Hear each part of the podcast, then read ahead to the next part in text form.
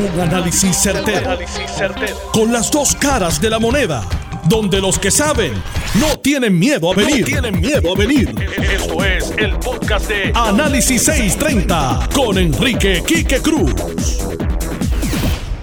Anoche, cuando vi la noticia de, de que habían matado, habían hecho un atentado en contra del general Sulaimani, el segundo hombre más poderoso en el régimen de Irán y una persona mística, que él mismo se lo creyó, según los reportes que he leído, él mismo se creía su propio misticismo.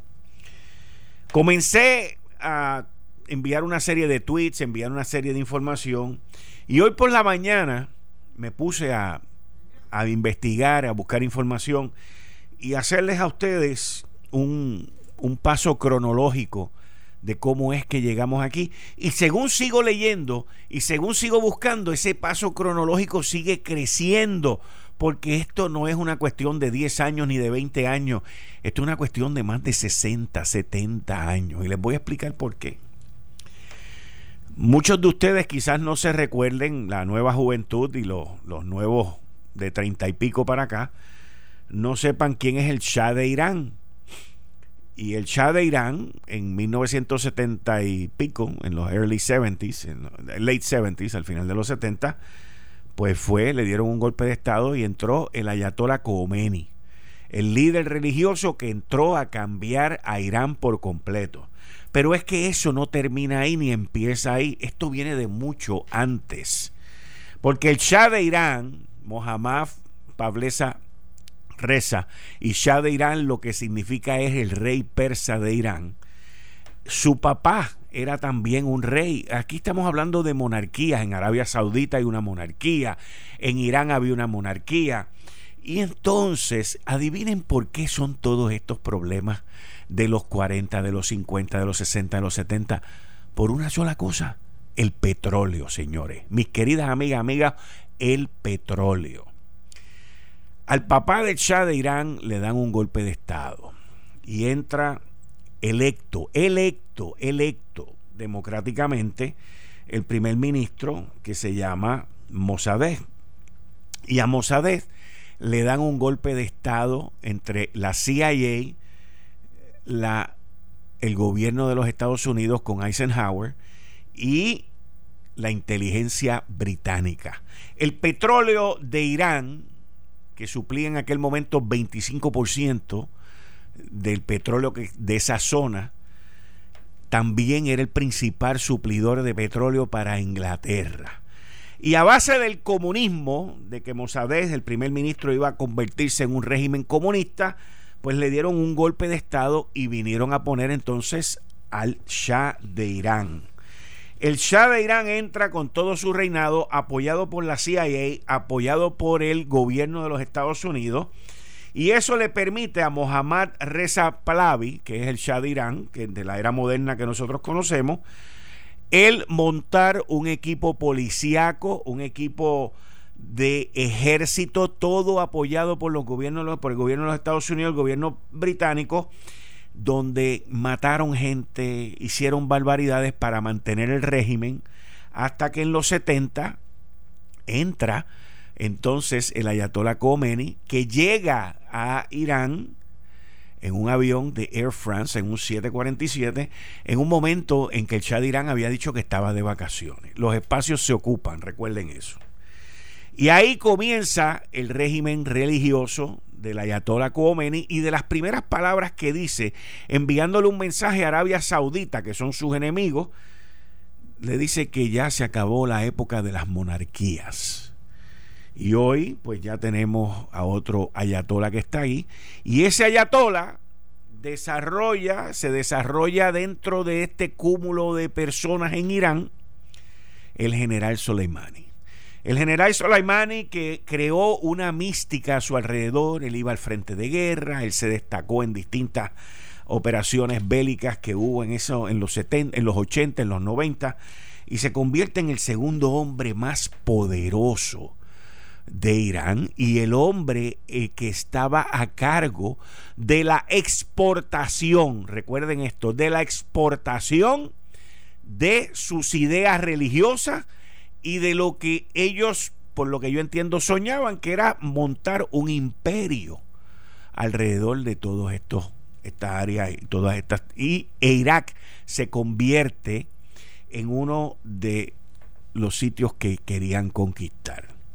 Irak e Irán se fueron en una guerra que murieron millones de personas y nadie ganó. En el 1990 al 91, Saddam Hussein decide invadir a Kuwait y ahí es que comienza la guerra del Golfo Pérsico, que duró lo que es nada. Luego nos transportamos a los ataques que hubo en las Torres Gemelas que culminaron con el 2001 en septiembre 11. Ahí está la figura de Osama Bin Laden que viene de Arabia Saudita.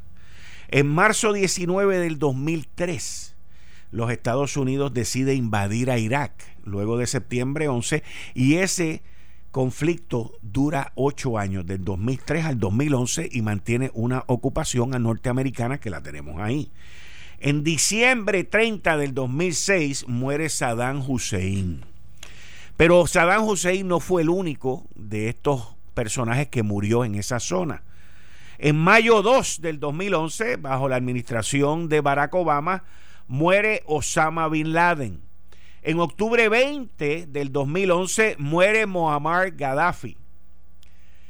Y en septiembre 11 del 2012 ocurre el ataque a la embajada de Benghazi.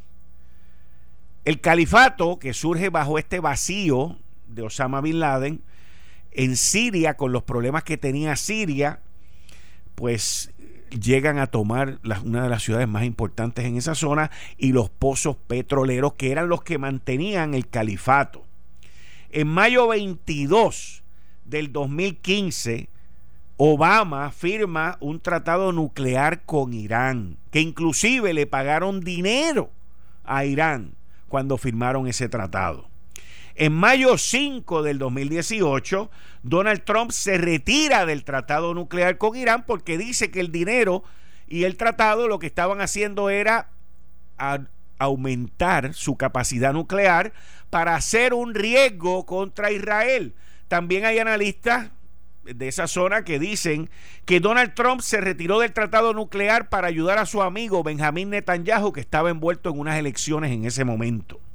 Israel juega un papel importantísimo en todo esto que está ocurriendo y usted no ha ido a Israel, no ha escuchado a Israel decir nada porque sería uno de los primeros blancos que atacarían los iraníes o como se llaman los proxy wars, las guerras a través de segundos y a través de terceros que era la parte más maquiavélica del general Soleimani, que al exportar todo esto, de todo este dominio iraní que él quería llevar a cabo, el tipo tenía un presupuesto incansable, el individuo repartía el billete, repartía las armas y repartía todo sin él estar de frente.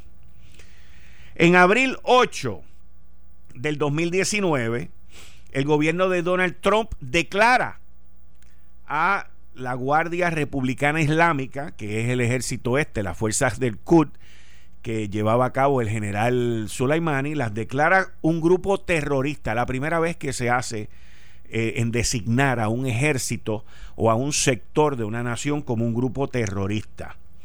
En junio 13 del 2019 se sospecha que fueron unos drones, unos drones iraníes, que atacaron dos tanqueros de petróleo en el estrecho de Hormuz. El estrecho de Hormuz, por el estrecho de Hormuz pasa más del 25% del petróleo que se consume en el mundo. En septiembre 14 del 2019, estos drones, drones atacan de nuevo campos petroleros en Arabia Saudita. ¿Se acuerdan ustedes de eso? Cuando los drones atacaron, los drones atacaron en Arabia Saudita el campo petrolero más importante que los inhabilitó cerca de producir el 40%. En septiembre 20 del 2019, el gobierno de Donald Trump impone sanciones contra Irán.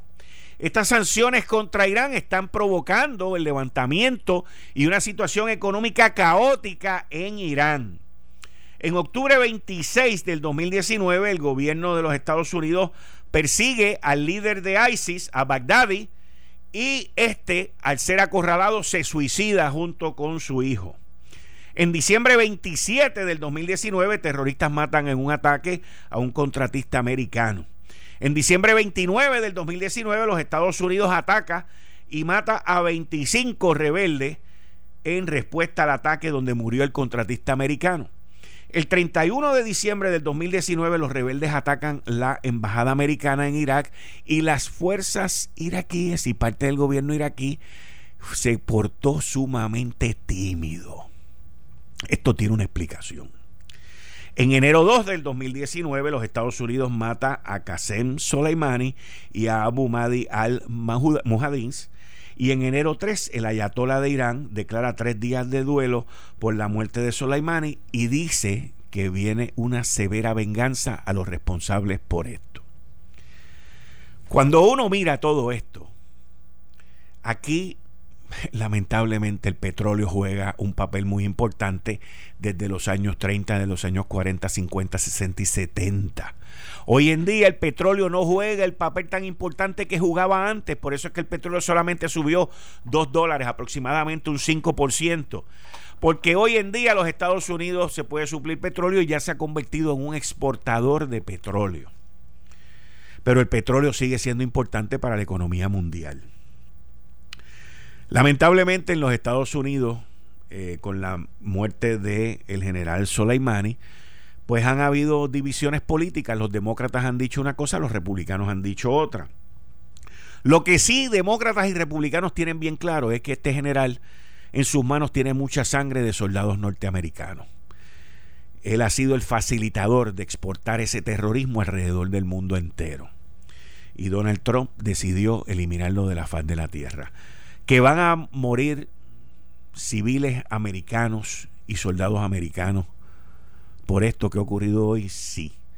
Pero la pregunta que nos tenemos que hacer, y la vamos a discutir con Arnaldo Claudio en breve, que lo vamos a llamar, es si como quiera iban a morir civiles americanos y soldados americanos como han muerto, como han muerto hasta ahora.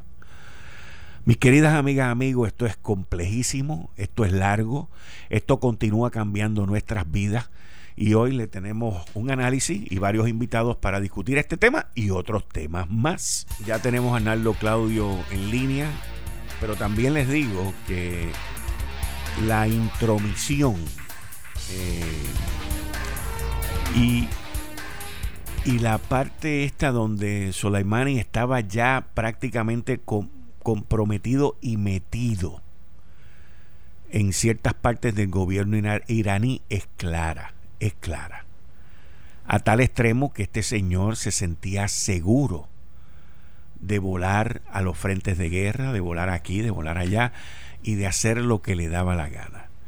Hace poco él le envió, le contestó a Trump y le dijo, usted podrá comenzar la guerra, pero nosotros decidimos cuándo la vamos a terminar en línea telefónica el coronel retirado del ejército de los Estados Unidos y persona que estuvo a, a cargo de la policía eh, militar en Irak, el coronel Arnaldo Claudio. Bienvenido y muchas gracias por estar disponible aquí en Análisis 630, coronel. Como siempre y con mucho gusto, señor Quique Cruz, sabe que lo respeto mucho, lo quiero, lo aprecio y creo que Puerto Rico tiene usted una gran persona para llevar a cabo la educación y todo lo que lleva a cabo su programa. Muchas gracias. ¿De qué fecha a qué fecha usted estuvo en, en Irak? ¿Y bajo qué, y bajo qué posición, qué, cuál fue su, su rol en Irak? Sí, sí, gracias. Eh, yo estuve en Irak desde el principio de 2005 hasta mediados del 2006. El puesto militar mío, eh, se lo digo primero en inglés, era el Provost Marshal for the 18th Airborne Corps de, de Fort Bragg bajo el comando del teniente general uh, Vines y también era el provost marshal de lo que se llama the uh, coalition forces. En otras palabras era el jefe de la policía no solamente de todos los representantes del departamento de defensa en su forma de eh, o sea de, de soldados marines navy sino también de las fuerzas de coalición que eran como 26 países en aquel momento. Cuando usted estaba ya en, Irak, eh, ¿ya se sabía sobre el general Soleimani? Fíjate, mm, eh, no inicialmente, porque cuando yo llego, eh, no habían empezado a usar lo que se llamaba lo, la forma, lo que se llama IDs, Explosive Devices, Improvised Explosive Devices, de la manera que se empezó a utilizar cuando él llega. Me explico. Este, nosotros, este, cuando llegamos, pues ya los home bees estaban haciendo este, una transferencia de home bees este, de tipo eh, no de fabricación con, con metal a reforzarlo por la cuestión de que estaban, eh, estaban usando mucho el explosivo, que es lo que yo siempre llamaba la bomba nuclear de los terroristas, que son los, los explosivos. Pero estos explosivos empezaron a tomar una forma muy distinta. específicamente para mí fue bien personal, porque el 11 de septiembre, fíjate, el 9-11 del 2005, eh, me matan a un soldado llamado Jeremiah Campbell. Cuando nosotros fuimos a investigar este, lo de los explosivos, vimos que donde explotó dentro del Humvee era muy, muy diferente a lo que habíamos visto antes. Entonces nosotros empezamos a hablar con, había una cédula que se dedicaba a lo que se llama Explosive Device y Countermeasures y fuimos donde ellos y encontramos que el formato de estos explosivos era muy diferente.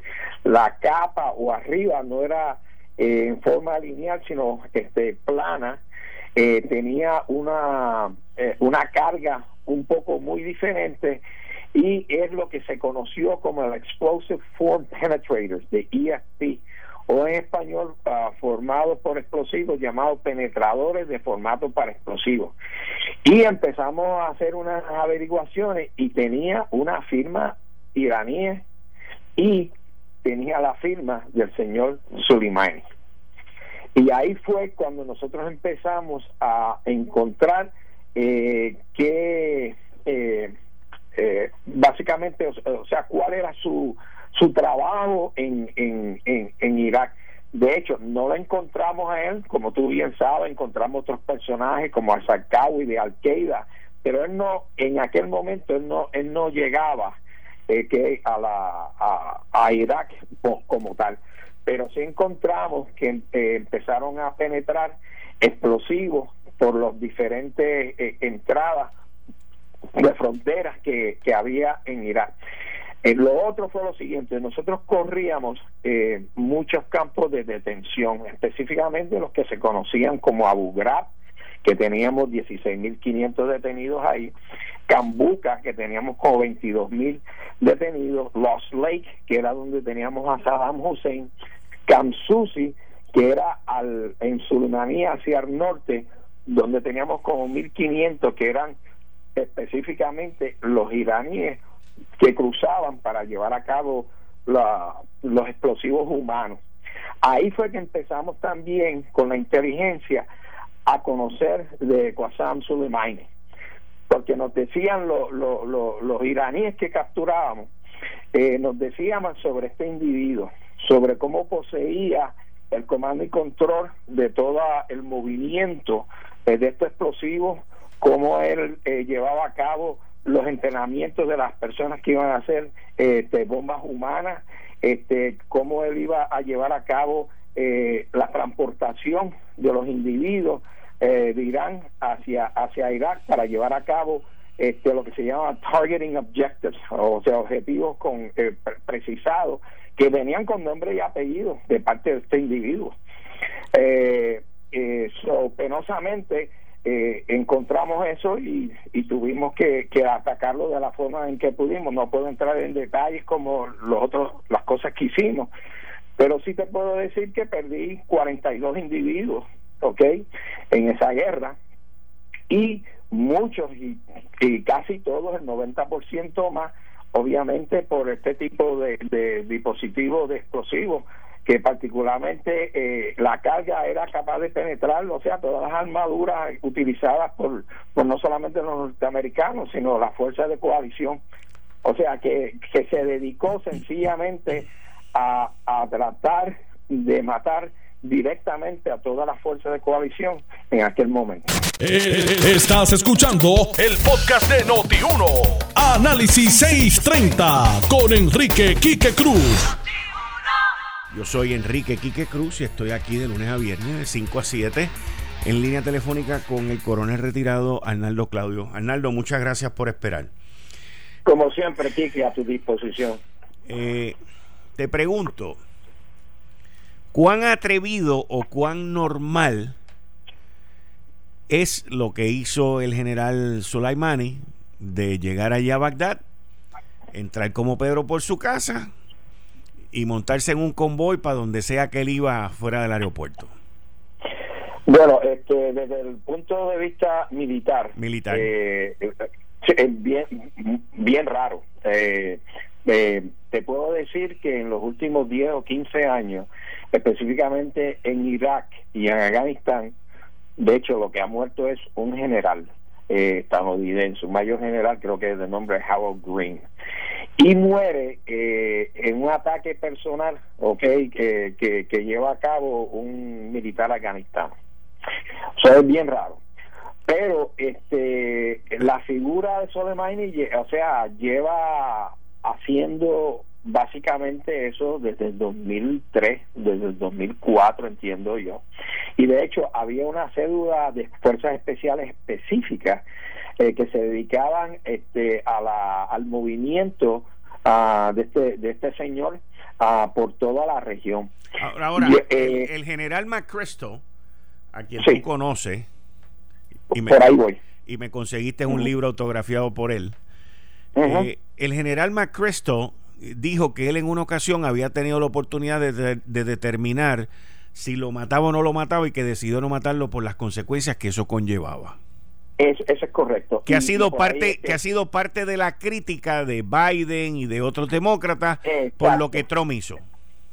Exacto. Entonces, porque las, eh, acuérdate que las consecuencias, y vamos a hablar de consecuencias en un momentito, pero siguiendo, eh, pues aparentemente y su misma inteligencia ah, pues le estaba dictaminando que él podía seguir ese curso de acción. Eh, lo que pasa es que mucha gente no lee el libro de Trump. Y el libro de Trump eh, el que yo llamo el libro de Trump es muy distinto a todos los presidentes que haya visto y sus cálculos son muy diferentes porque es un hombre de negocio y no tanto un político.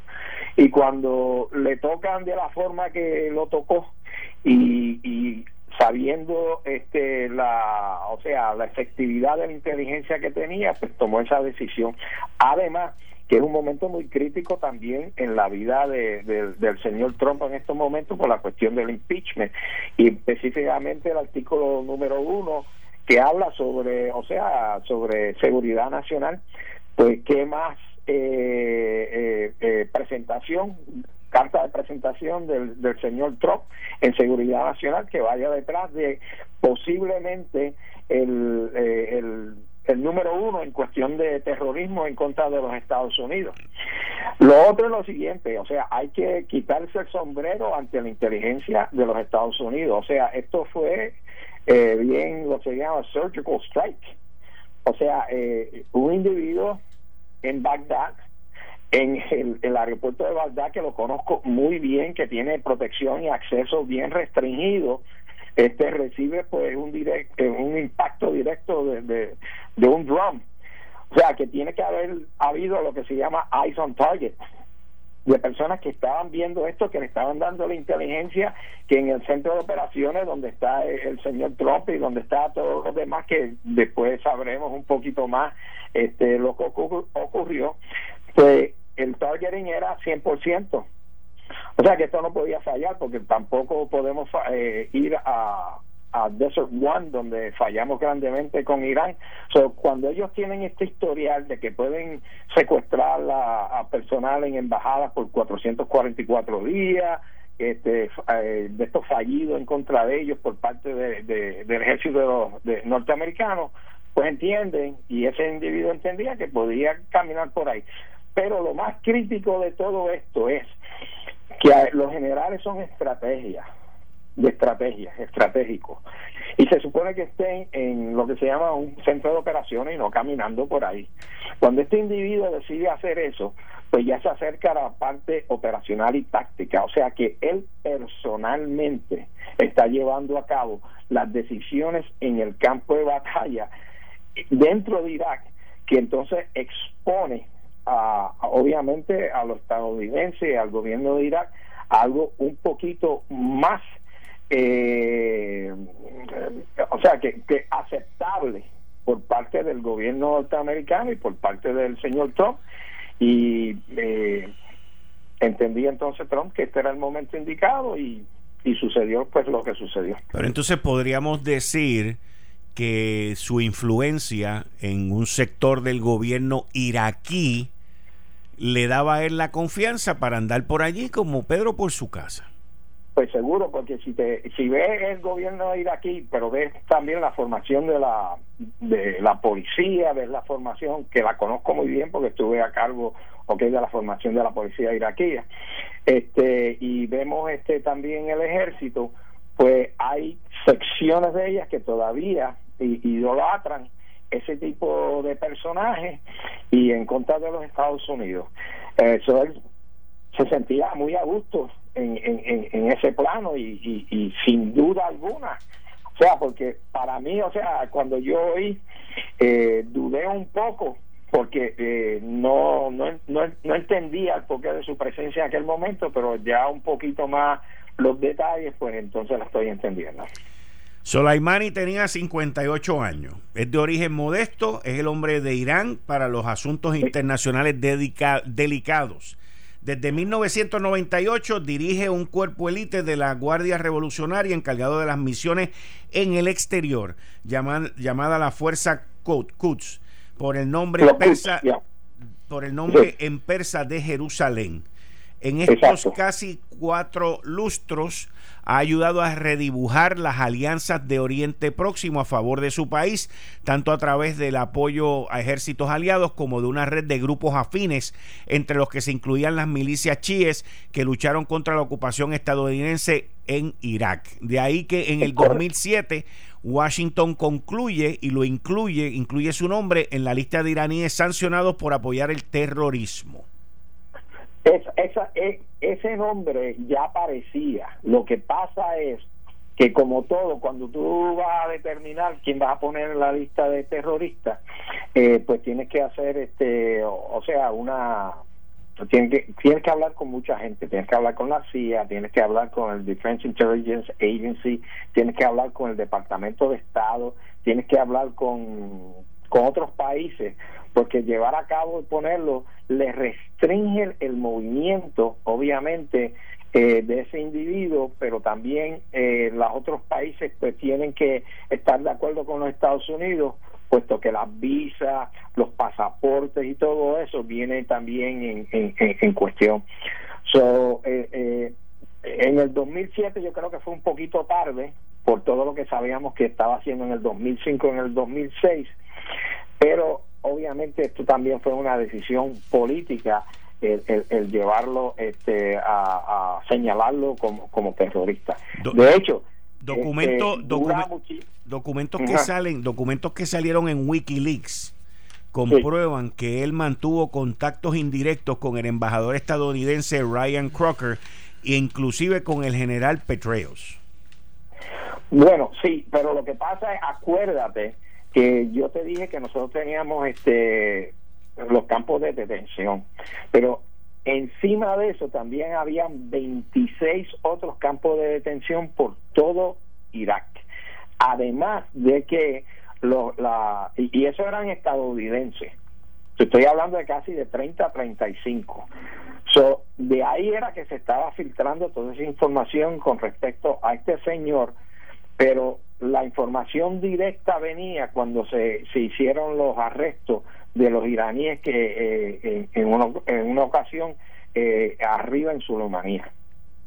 Arnaldo, muchas gracias por tu tiempo. Feliz Día de Reyes. Felicidades a ti y a toda tu familia.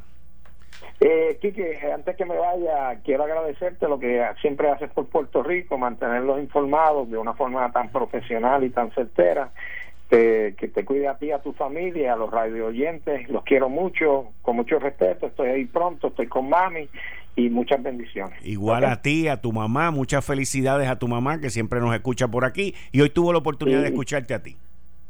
Este, bien, bye bye.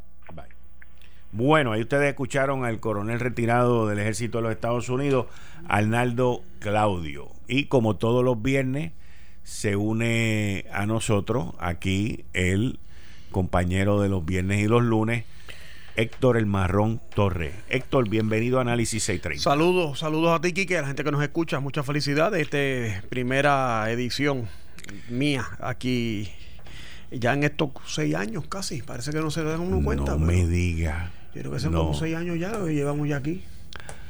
Yo cumplo 10 años ya. Yo cumplí 10 años, el 24 de diciembre y luego creo que es el 18 de enero cuando salió el programa oficialmente. ¿Tú eres un republicano pro-Trump?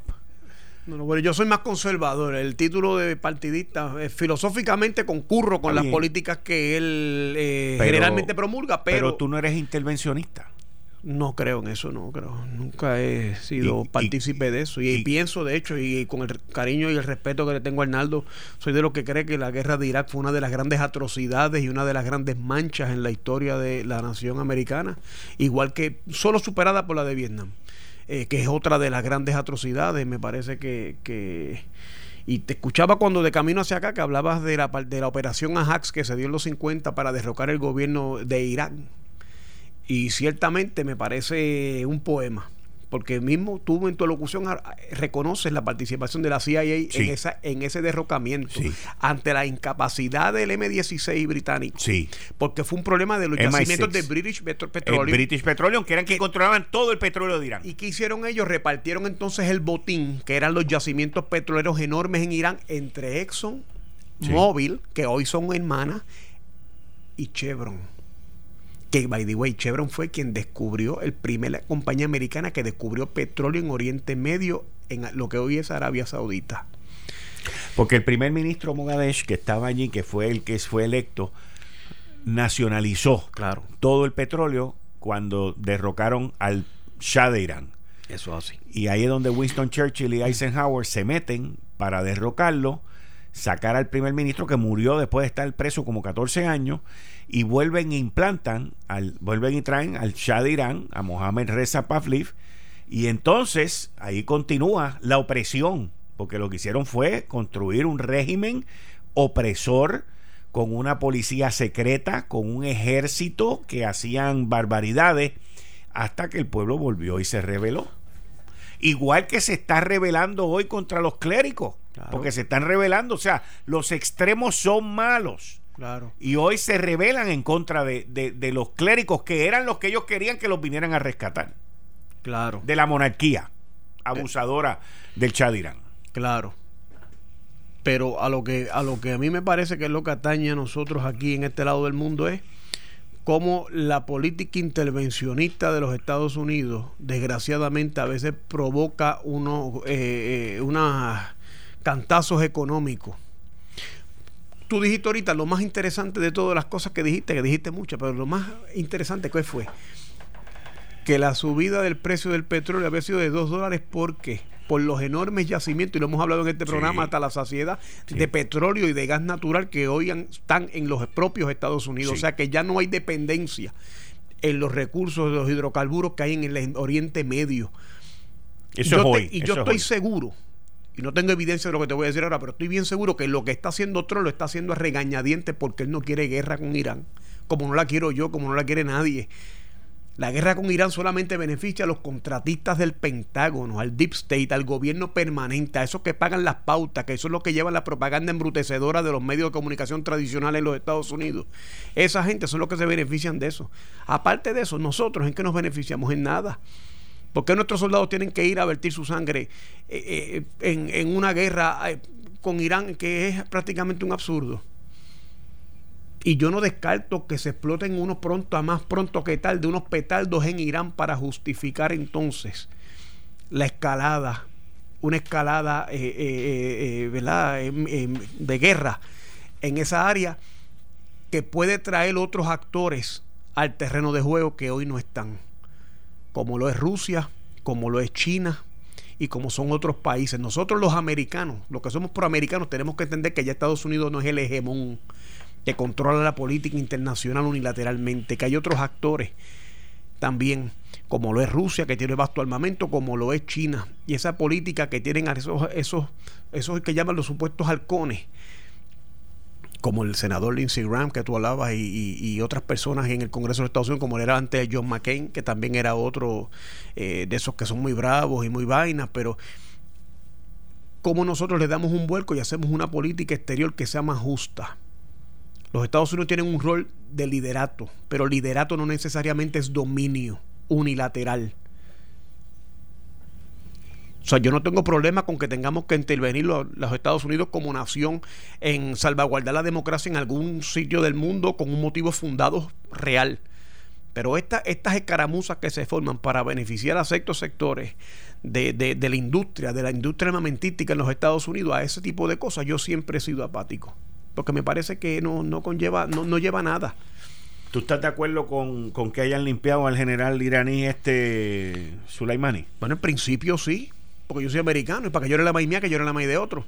Pero, pero eh, eh, en términos generales, o sea, estoy a favor en principio. Pero ¿cuáles son las consecuencias? Aquí todo el mundo diciendo va a haber consecuencias porque ellos gritan. Mira, Estados Unidos viene, Irán viene diciendo que todos los presidentes de Estados Unidos son el anticristo desde Reagan, desde la revolución de, de la Ayatollah Khomeini. Todo, yo recuerdo ver la cara de Reagan con el 666, que para mí fue ha sido uno de los grandes presidentes en la historia de Estados Unidos, Ronald Reagan, que fue el que levantó la moral de nuevo de Estados Unidos arriba, después del desastre de Jimmy Carter. O sea, que, ah, que van a haber represalias, pues ya veremos qué represalias son. Más me preocupan los enemigos internos que tenemos nosotros, los Estados Unidos, dentro de casa, que los que tenemos afuera. Porque Irán no nos dura dos días en una guerra real con Ellos lo saben eh, también. claro, ellos, ellos no van a dar una guerra convencional, ellos van a ir a dar un. Lo que se espera es que comiencen con ataques cibernéticos. Lo que, que los Estados Unidos también atacó a Irán con ataques cibernéticos y los dejó oscuras. Lo que se espera es también ataques terroristas. Atacó Puerto Rico cuando no te acuerdas cuando cogió Filiberto de Añasco y le pagó la luz a la comarca toda aquella. y ese, ese es el tipo de, de respuesta que se espera. Por eso es que dicen que con mucha probabilidad mueran civiles norteamericanos. Claro. Por culpa de esto. Claro. O como reacción o consecuencia de este ataque. Pero si lo tenías como un blanco fácil. Arnaldo dice por el de la inteligencia lo tenés ubicado. Pues ¿cómo no te lo vas a limpiar? Si es un enemigo. No solamente te lo limpiaste a él, te limpiaste a dos más pues, también. amén. Y si que y si que llevas engelado a la, a la Ayatola, de ser necesario, pues se lleva también. Porque eso es un país hostil que fomenta el terrorismo, que ha apoyado a Hamas, que ha apoyado a Hezbollah, que ha apoyado grupos terroristas que siempre tienden a, a primero tienen como objetivo la eliminación de un Estado aliado que es Israel, número uno. Ya, eso es un dato. Y lo han dicho claramente. Claro. Que esa es su misión. Ahorita Netanyahu habló, lo mejor que tenía hecho fue no hablar. Porque mientras Netanyahu habla, eso es, un, eso es gasolina para el fuego. Porque meter un judío en una controversia entre árabes, ya tú sabes que eso que termina como Rosario de la Aurora. Entonces es, un, es una guerra. Lo más que apasiona al ser humano, más que inclusive la misma política, es la religión. Y ese conflicto, ¿verdad? Por las dos mujeres de Abraham, entre Sara y eh, eso nos ha llevado a eso, los descendientes de Israel y los de Ismael, eh, que son los musulmanes. y ha traído esta controversia que hasta el día de hoy perdura. Y cómo nosotros, los Estados Unidos, tiene que resolver eso. Es justo que nos metamos, ya no hay el interés geoestratégico y económico de las reservas petroleras. ¿Qué es lo que nosotros entonces debemos hacer en esa región? Esa es la pregunta. Porque aquí hay una cuestión que tú hablabas muy importante. Es no solamente, ya no es el yacimiento petrolero, no tenemos de más ahora, nosotros podemos suplirnos. El problema es el petrodólar. El problema es las transacciones que se dan de venta de petróleo entre países del tercer mundo. Ahorita tú hablabas de Saddam Hussein y de Gaddafi que murieron más o menos uno tras del otro. Y los dos cuando los dos murieron cuando amenazaron con que iban a, a empezar a hacer transacciones petroleras en euros y no iban a usar el dólar como moneda de referencia. O sea, tú dijiste una cosa más. Eh, con esto estamos para hacer ocho programas. Sí. Y es muy cierto. porque una cosa. Es un tema fascinante, pero es un tema complicado que no se puede hablar con un tochato porque no todo el mundo lee de estas cosas ni las sabe entender. No, pero es un tema largo también porque esto viene de los años 30 y los años 40. Pero si lo podemos a ver, venimos de tiempo bíblico. Pero, eh, pero modernamente, Desde, lo que Estados Unidos se constituyó en un imperio Ciertamente lo es. Y a los que me después de decir, ah, pero mira, el marrón está hablando como, como medio antiamericano. No, no, jamás. Yo soy proamericano. Pero soy americano de corazón. Pero no me gustan los abusos y no me gustan los libretos. Cuando tú ves los envolvimientos de los Estados Unidos, si Estados Unidos no tiene un motivo para entrar, se los buscan. Los buscan para meternos en las controversias. ¿O tú te crees que la explosión del barco Lusitania en la Primera Guerra Mundial, Pearl Harbor eh, en la Segunda Guerra Mundial, todas esas cosas fueron casualidades? El misma explosión del barco aquel en la bahía de, Vietnam, en la bahía de, no me acuerdo de la ciudad esa, de donde estaba el, barco aquel que justificó que Lyndon Johnson hiciera la escalada cuando ya Kennedy tenía preparado la, retirada. Ah, ¿Tú recuerdas que Francia había estado primero en los 50 en Vietnam y retiraron? Y los masacraron. Seguro. Entonces, ¿qué hicieron? Pues se dieron cuenta de que era un error pelear en una jungla en esas condiciones. Porque si vas a pelear con ellos, había que barrer todo aquello allí. Barrer es como por esa pelear con los monos en el yunque. ¿Qué, vas a, ¿Cómo resuelves tú eso? Estás en el hábitat de ellos. O sea, son cosas que son bien complicadas. Y vuelvo y te repito, lo de Irak a mí me, todavía es la hora que yo, a mí me crea bochorno. Y creo que es una de las páginas negras, y te lo digo de nuevo, como los Estados Unidos bajo la presidencia de George Bush le mintió descaradamente al mundo. Y, y ni una expresión de perdón ni de disculpa se ha oído de la boca de ese señor. No, él dijo misión cumplida. Misión cumplida, que es peor porque había un supuesto armamento de, de, de, ¿cómo era? destrucción masiva. De destrucción masiva. Y nunca apareció. Y nunca le dieron consecuencia. Y fueron a la ONU y Colin Powell le mintió descaradamente al Comité de Seguridad de las Naciones Unidas. ¿Y qué pasó? Pues no pasó nada. Pasa como en Puerto Rico, no hubo ninguna consecuencia de nada de lo que pasa. Ahora, lo que yo sí sé es que José Ortiz va a usar esto para aumentarnos la luz y meternos en el momento, ganarle tres o cuatro chavos más al que precio kilovatio hora. Oye, apúntalo por ahí en, en Profecía 630, es primera profecía de este año. Perdona que te diga, él no va a usar esto para aumentarnos la luz. Ah, no. No, él va a usar esto, sí lo va a usar como tú muy bien dices, para vendernos un muelle en Yabucoa un muelle en Mayagüez, para vendernos el gas natural que no existe. Recuerda que te lo estoy diciendo hoy, 3 de enero a las 5 y 55 de la tarde. Y yo tengo que decirte, Quique, entonces, y yo te digo, ahí es que entra el gobernador, y ahí es que entra la Junta de Gobierno de la autoridad, y la, y la misma legislatura. ¿Cómo tú vas a justificar construir un muelle en Yabucoa con el cariño y el respeto a la gente de Yabucoa? Cuando el grueso de la demanda energética se da en el área metropolitana de San Juan. Ya tú verás pues tú podrías a lo, mejor justificarlo en Ponce o en Mayagüez a lo mejor y me lo tienes que probar pero pero de verdad. pero en Yabucoa. Ya tú verás. Me parece que sería eso eh, un, el polvo del cinismo. Ya tú verás. Ya tú verás. Eh, estás escuchando el podcast de Noti1 Análisis 630 con Enrique Quique Cruz se nos une a Luis del Valle, a Héctor El Marrón Torres. Yo soy Enrique Quique Cruz y estoy aquí de lunes a viernes de 5 a 7. Bienvenido, Luis. Saludos al panel, a la radio audiencia, aquellos que nos siguen por radio y por internet. Bueno.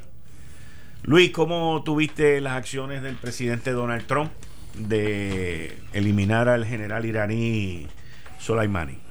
Pues ese es un general que ha organizado atentados y ha coordinado acciones militares en representación de Irán en países como Siria, Irak, en el mismo Irán. Eh, tiene influencia en Yemen también. Y, sabemos también que, como es el general más importante, coordina las operaciones en general que ocurren fuera de, Oriente Medio.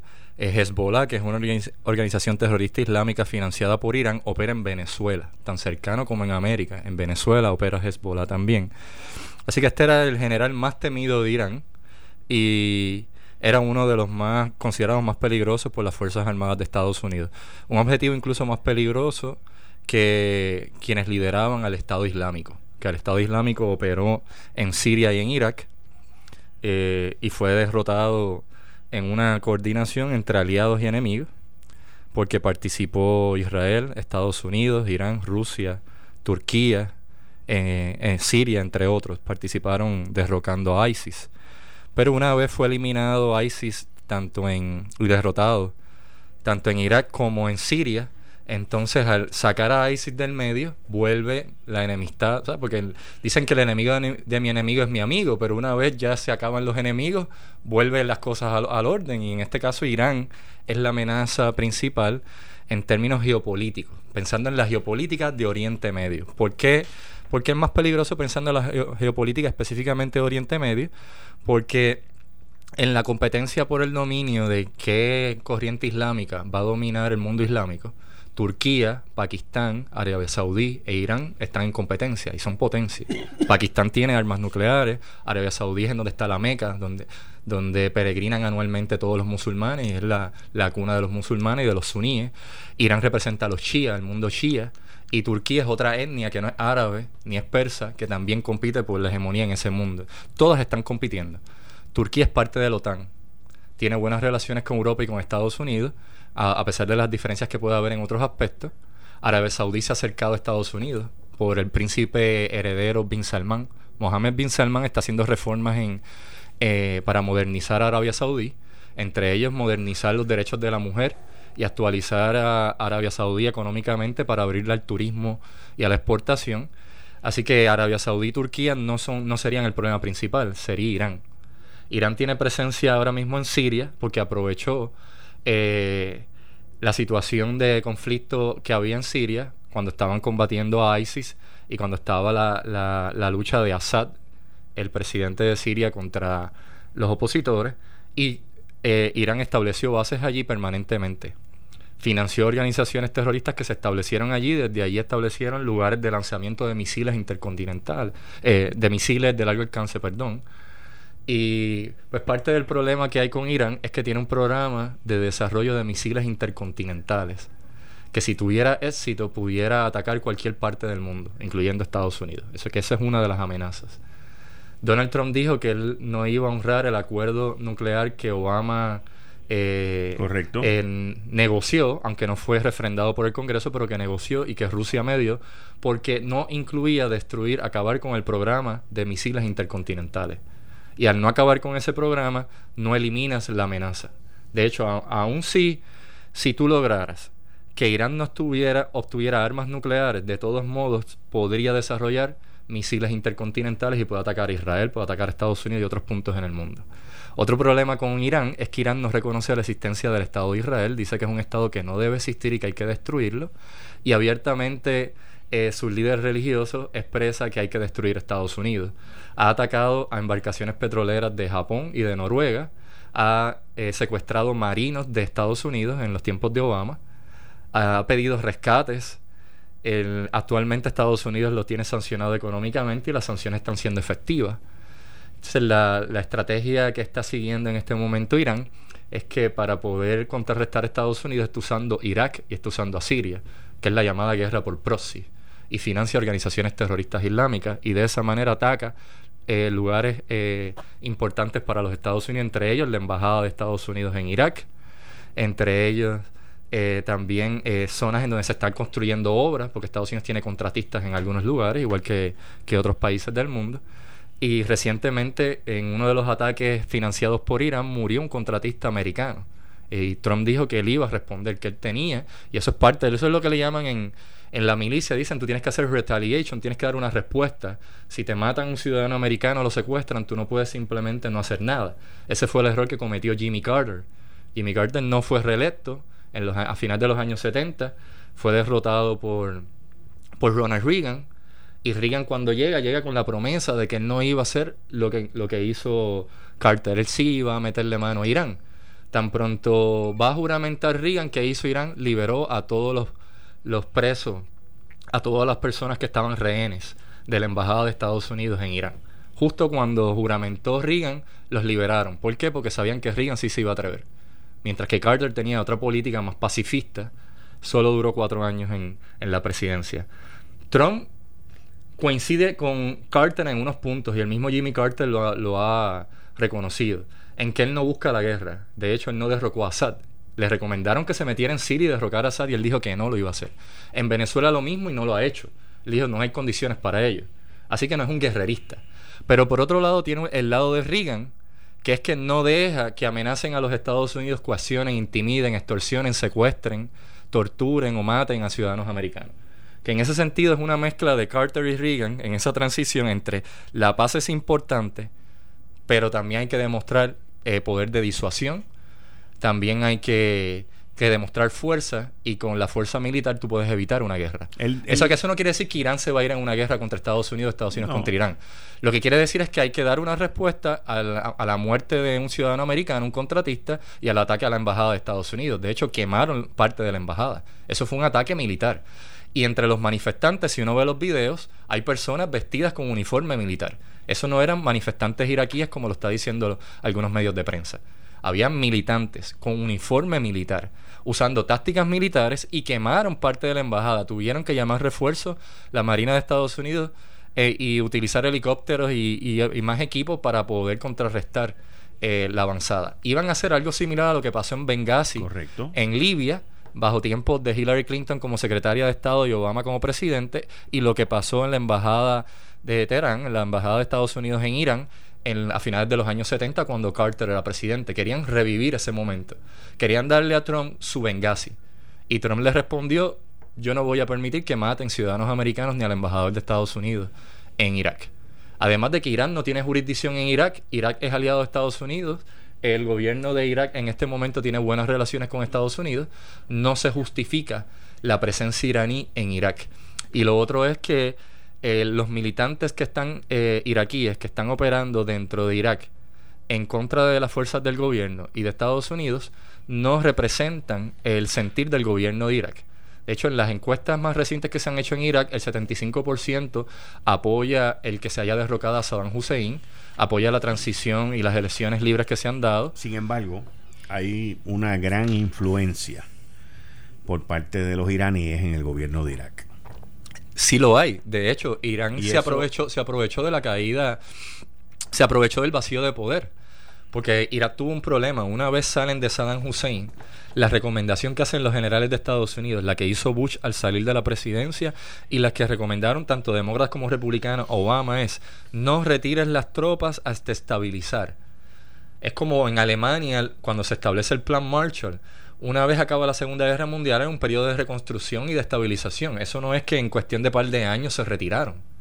Y en el caso de Irak se cometió el error de que si una vez tú inicias una guerra, sea legal o ilegal, hay quienes debaten que la guerra de Irak se reanuda en el 2003 legalmente, otros dicen que es ilegalmente, no importa cuál es tu punto de vista, ya se dio bajo la administración Bush. Cuando Obama entra, la promesa de campaña de él de retirar las tropas eh, fue muy prematura. Él tenía que tomar en cuenta cuánto tiempo se necesitaba para reconstruir, preparar las Fuerzas Armadas de Irak y mantener eh, eh, un, orden allí, un Estado organizado, que no haya un Estado fallido, que no haya un vacío de poder y llegar a lo que pasó luego, que ISIS, el Estado Islámico, tomó posesión e Irán penetró también en esa zona. O sea, sí es cierto que Irán tiene influencia en Irak, pero no es cierto que eh, la influencia que tiene Irán en Irak es legítima internacionalmente. O sea, jurídicamente no. O sea, no, no es que el gobierno de Irak legitimó el que Irán pueda tener operaciones militares en Irak. De hecho, el gobierno iraní no quiso aceptar que los ataques a la embajada eh, de Estados Unidos en Irak fueron coordinados por ellos, porque no les conviene. Si fuera cierto que hay una coordinación entre Irán e Irak oficial, legítima, si eso fuera cierto, de todos modos no se justificaría atacar una embajada.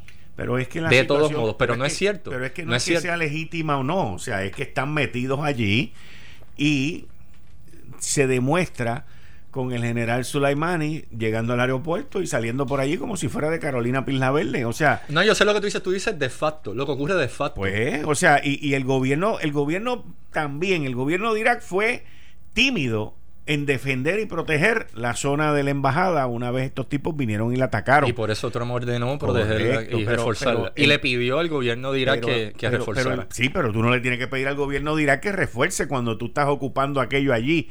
Le das billetes, los mantienes. Pero es una embajada, es una embajada. No, no importa. Los Estados, Unidos, los Estados Unidos, los Estados Unidos tienen aquello allí controlado de su parte y tienen una embajada que es como si fuera una base militar también. Pero es que eso era necesario para poder hacer las coordinaciones de entrenamiento de las Fuerzas Armadas de Irak. Pues, es que yo y de hecho el gobierno de Irak lo legitimó. Pero es que yo no estoy diciendo que no, lo que te estoy diciendo es que hay, hay, hay un disloque aquí entre el compromiso que Irak se supone que tenga con los Estados Unidos y el que tenían con el general Soleimani. Ah, no, tú lo que estás haciendo es una crítica de que realmente... No, no es una crítica, es una realidad.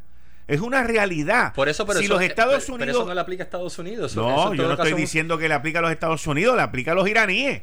Y le aplica a los iraquíes, a los dos. Porque si tú le estás entrenando las Fuerzas Armadas a Irak, Exacto, para y tú le estás entrenando a la policía. ¿ok? Como fuerza para establecer un Estado allí soberano y tranquilo.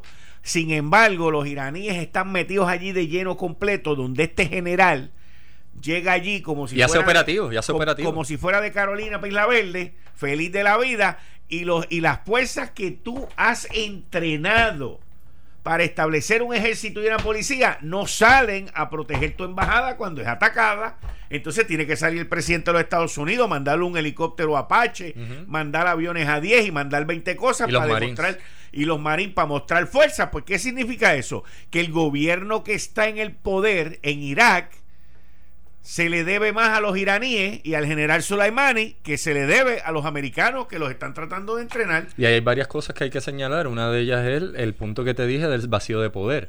Una vez entra Obama, retira las fuerzas de Estados Unidos significativamente, no todas, pero gran parte de las fuerzas, o sea, básicamente así inoperativo el que Estados Unidos puede estabilizar ciertas zonas. ISIS toma toda esa región e Irán. Los kurdos también comienzan a defenderse, porque los kurdos tienen una región autónoma y es una isla que está entre Siria e Irak. Ellos protegen su zona y tienen petróleo y son aliados de Estados Unidos, por lo menos los que están en Irak. El, cuando se restablece bajo Trump el atacar a ISIS, derrocar a ISIS tanto en Irak o en Siria, y empiezan a llegar más fuerzas de Estados Unidos, todavía está la influencia iraní allí. Está la influencia de ISIS, de Hezbollah y de otros grupos en la zona. Así que, ¿qué quiere decir esto? Que todavía, en este momento, a esta fecha, no se ha logrado lo mismo que logró Bush cuando salió de la presidencia. ¿Sabes que cuando Bush sale de la presidencia, ya se había estabilizado casi todo Irak? a tal punto de que los reportes en términos de muertes de, de soldados americanos se habían reducido en muchas zonas en cero y las muertes de iraquíes también asociadas a la guerra ya se había estabilizado por eso es que le dijeron a Obama no retiren las tropas hasta que se aseguren de que tengan de que las fuerzas armadas de Irak y la policía de Irak tienen el entrenamiento y los recursos para poder mantener el orden establecido y eso toma tiempo Vamos le dije- así le dijeron a Rosselló cuando la Guardia Nacional los operativos. No se tire la Guardia Nacional hasta que asegura que los puntos de droga están totalmente desarticulados. Pero la Guardia Nacional no podía estar permanentemente en los residenciales públicos. Así Eso que- creó otro problema. Otro problema. Y ese es el problema que tienen los Estados Unidos.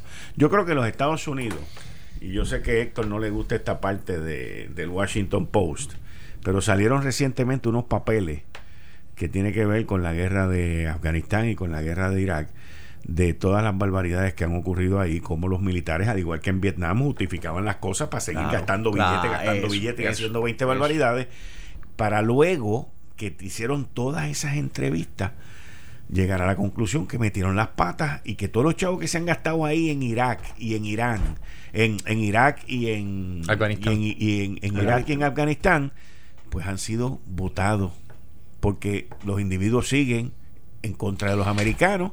Es que odian a los americanos. O sea, que, que, que, que- ¿qué tú quieres? Que te quieran.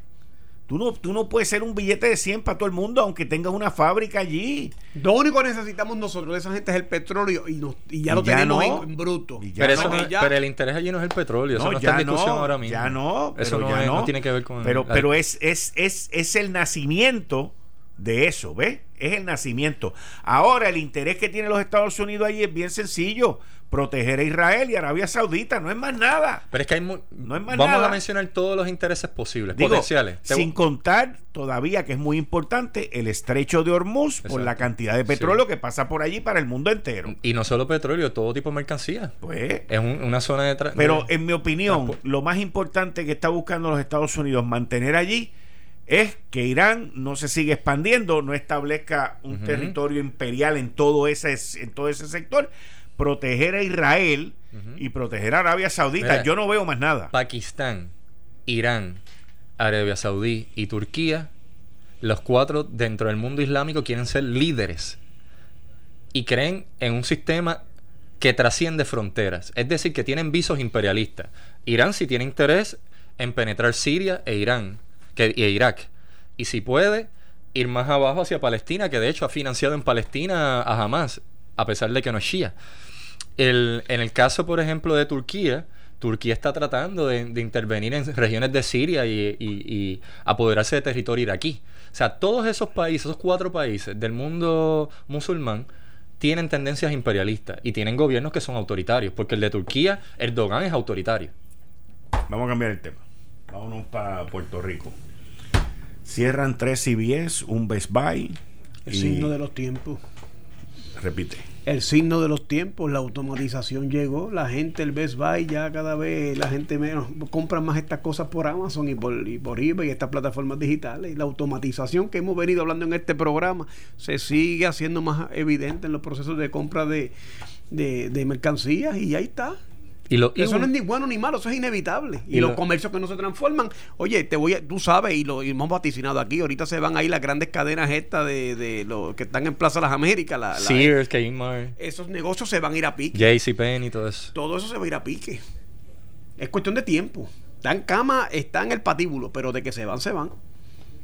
De hecho, ya todas las que son de computadoras, tecnologías, ya no hay competencia en Puerto Rico. Eso se ha ido. y las que llegan. Todavía quedan. Pero las que llegan se van. Mira, con USA se fue. Best Buy, eh, Target, todas vienen, duran un poquito, pocos años y se van. Se dan cuenta que no hay mercado para ellos. Y pasó con los de videojuegos, pasó con los de música, pasó con todo, las de libros. Las librerías también les va mal. Ahora les pregunto, les pregunto a ustedes, sí, Borders bendito, Borders quebró este Lo único Borders bueno era el de Plaza de las sí, Américas. Sí. Todos los demás dejan perdidas. Ahora les pregunto a ustedes, yo dejé de ir a Plaza cuando eliminaron a Boulders, Yo iba para eso. Yo iba a Boulders a Plaza de las Américas. Pero a Plaza de las Américas para ir a Boulders. A janguear, a escuchar música, leer libros gratis. pero ahora hay otra librería, lo más interesante. arriba. Arriba, en el tercer piso. La de Norberto. sí, pero, está, pero, está, muy interesante. yo estuve allí hace poco, por primera vez, y, y, y, me llamó mucho la atención lo que, lo que había allí. Pero, ¿ustedes creen que el IBU está matando las ventas al detalle en Puerto Rico. Yo creo que es un disuasivo tremendo para acabar con eso. O sea, tú pagaron un 11% por un artículo 11.5. Oye, es un crimen. Eso se lo debemos a Tatito Hernández, que ahora quiere reformar la legislatura, que no estuvo Perellón ni hizo nada. Y es el gran genio que va a salvarnos ahora del desmande legislativo de cada cuatro años. Eh, la legislación es nefasta. Y eso que lo querían poner un 16. Prohibido olvidar. Aquí Alejandro se llena la boca hablando basura, pero, o sea, el, que quería meter un 16%. ¿Quién compra un televisor de esos de 800 mil dólares pagando un 16%? De 800 dólares. ¿Y tú sabes quién más afectó? Es un crimen. Todos los bartenders, meseros, gente que trabaja en turismo, que dependen de propinas, se afectaron, se les redujeron las propinas, la gente empezó a dejar menos del 15% en muchos lugares o no dejar propinas. Eh, o propinas muy malas.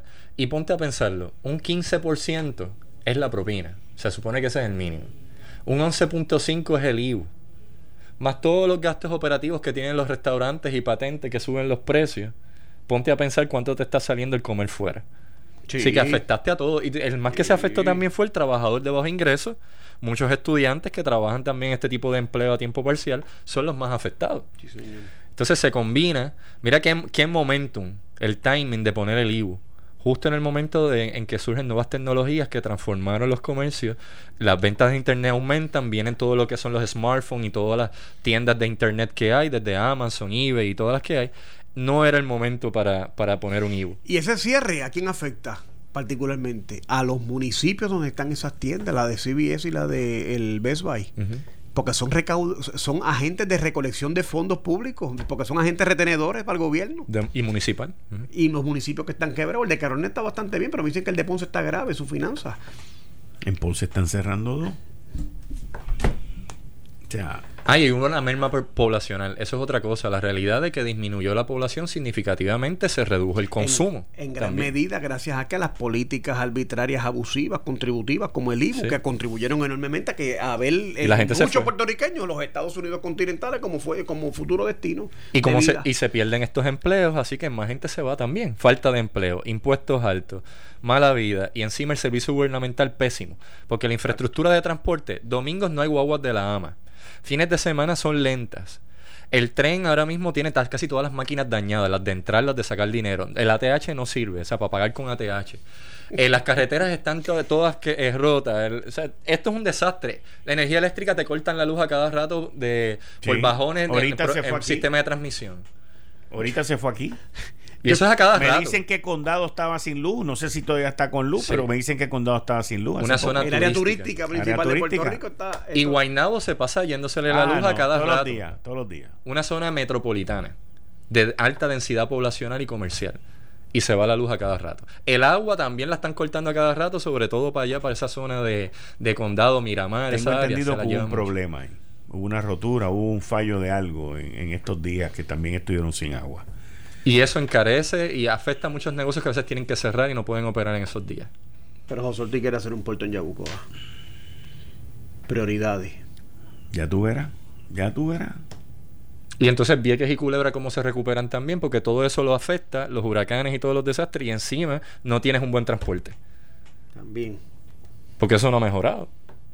Es una realidad. Y hay gente que reside ahí. ¿Qué se supone que hagan? Y el, el Río Piedra, muerto. Paseo de Diego. Yo sé que los cascos urbanos fueron muriendo con los centros comerciales. Lo Y los Río centros Piedra. comerciales. Lo de Río Piedra Eso es un es, crimen. Pero eso es un desastre. Lo de Aquí- Río aquí- Piedra es un sí, desastre. Río Piedra es Siria, Lo Puerto de- Rico. Sí, lo de Río Piedra es una cosa impresionante. Impresionante. Y todos los candidatos a la alcaldía dicen que lo van a resolver. Sí. Y cada vez que salen sale peor. Porque mira, Río Piedra los cogieron varios incendios a la Plaza del Mercado. Le cogió un bombazo, una bomba por una explosión de gas por negligencia de una compañía. El, los huracanes, las reformas en la universidad, la- eh, las crisis fiscales y económicas, la baja densidad poblacional y que le metieron todos los centros de adicción a droga, de hogares y todo, los metieron allí. Y se convirtió en una zona que la gente no quería vivir. Y se pegaron a vender y a irse. Y ahora eso está muerto. Tú vas allí y tú piensas que estás en Siria. Aquí pasó una guerra civil. Eso es lo que uno piensa. Edificios abandonados, gente durmiendo en la calle, todo tirada. Excremento por todos lados, gatos y, y perros de eh, rialengos. Eh, hay muchas jeringuillas, mucho. Tú ves muchos hechos de jeringuillas en el suelo, problemas de higiene, los olores, el alcantarillado desbordado. O sea, Río Piedra es un desastre. El área comercial por excelencia de Puerto Rico. El centro Ese comercial. es el shopping center. Y, y mira cómo termina. De los 60 y los 70. El tren pasaba por ahí. Eh, la carretera principal de Puerto Bueno, Rico, Se gastaron un avenida. dron de billete para pasar el tren por ahí para estimular el crecimiento. Y no, no pasó. Y los chavos que se lo gastaron como quiera, pues se No, fueron. no, no solo el tren urbano que ahora está pasando por ahí, y que tiene dos estaciones una al lado de la otra, tiene la de Río Piedra y la UPR una al lado de la otra, y es la única subterránea que era innecesario. Pero te digo, Que antes de eso, el tren histórico de Puerto Rico pasaba por ahí, ahí habían vías, y pasaban por la Ponce León. Una zona histórica, Río Piedra era un municipio, eso era un municipio, que recaudaba más que San Juan. Y cuando la anexan a San Juan no le hicieron un favor. Realmente no le hicieron un favor. Hubiera sido mejor que Río Piedra se quedara y pa- paradójicamente, porque la mayoría de los alcaldes que vinieron después de la, de la anexión de Río Piedra vivían más en Río Piedra que en San Juan, que en Santurce y, y, y- y Viejo San Juan, que era lo que era San Juan originalmente. Río Piedra empieza en Atorrey, acuérdate, y terminaba acá abajo, llegando acá, o en Tortugo, por allá arriba, en las montañas. Y ya, ya Río Piedra tiene cerdos jabalíes de Vietnam. O sea, tenemos un zoológico. El zoológico de Mayagüez ya lo pueden cerrar. Porque ya, ya, ya Juan está listo para sustituir. pues falta que traigan la elefanta. ¿Cómo que se llama la elefanta esa? Mundi, Mundi. Mundi. Eh, Estás escuchando el podcast de Noti1. Análisis 630 con Enrique Quique Cruz.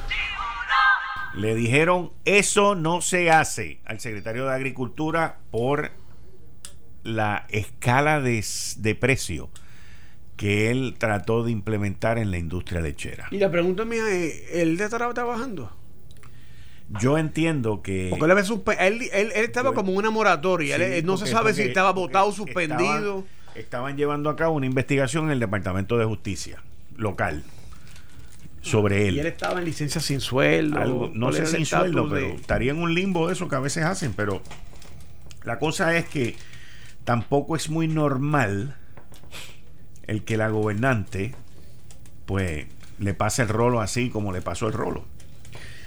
Yo lo que yo lo que te pregunto, y te he escuchado a ti decirlo y a otra gente, tú has dicho anteriormente que aquí un litro de leche vale más que un litro de gasolina. Correcto. Y en gran medida eso se debe a la intromisión del Estado en asuntos del mercado. Correcto. Que no debe ser. Yo miro, eh, yo miro eso siempre con apatía. Cuando el gobierno tiene que entrar en campañas eh, de, y usar el poder coercitivo del Estado per se para tratar de proteger nichos de mercado. Pasó con la cerveza, pasó con el, ahora con la leche. Hay una realidad en el mundo contemporáneo y es que la, juventud no bebe leche. La leche, pues no sé, irán a los Starbucks, eso, a las tiendas estas, beberán con leche, pero o sea, la realidad es que se bebe menos leche que lo que se bebía antes.